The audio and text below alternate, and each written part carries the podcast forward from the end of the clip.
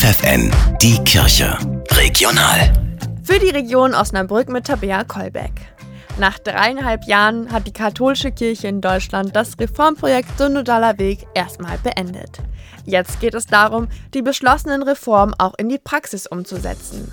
Im Bistum Osnabrück geschieht das bereits, sagt Martina Kreitler-Koos, die Leiterin des Seelsorgeamtes. Es wird künftig in unserem Bistum Segensfeiern geben für alle Paare, die sich lieben. Das bedeutet auch für gleichgeschlechtliche Paare oder für wieder verheiratet geschiedene Paare. Oder, das ist auch eine große Gruppe, Paare, die sich noch nicht bereit sehen für das Ehesakrament, aber doch gerne ihre Beziehung unter den Segen Gottes stellen wollen. Eine zweite Reform.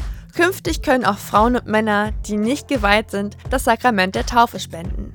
Das war bislang nur Priestern und Diakonen erlaubt. Das werden jetzt nicht auf Anhieb ganz, ganz viele sein, sondern ausgewählte Leute, Haupt- und Ehrenamtliche, das ist ganz spannend, die sich intensiv vorbereiten werden, aber am Ende, und das ist neu, auch die Taufe selbst vollziehen dürfen. Ebenso dürfen künftig Laien im normalen Sonntagsgottesdienst predigen.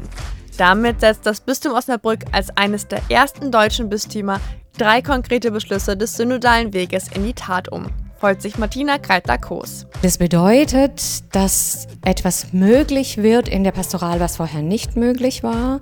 Und konkret heißt es, dass es mehr Segen geben wird. Auch andere Beschlüsse des Reformprozesses Synodaler Weg sollen im Bistum Osnabrück zeitnah umgesetzt werden.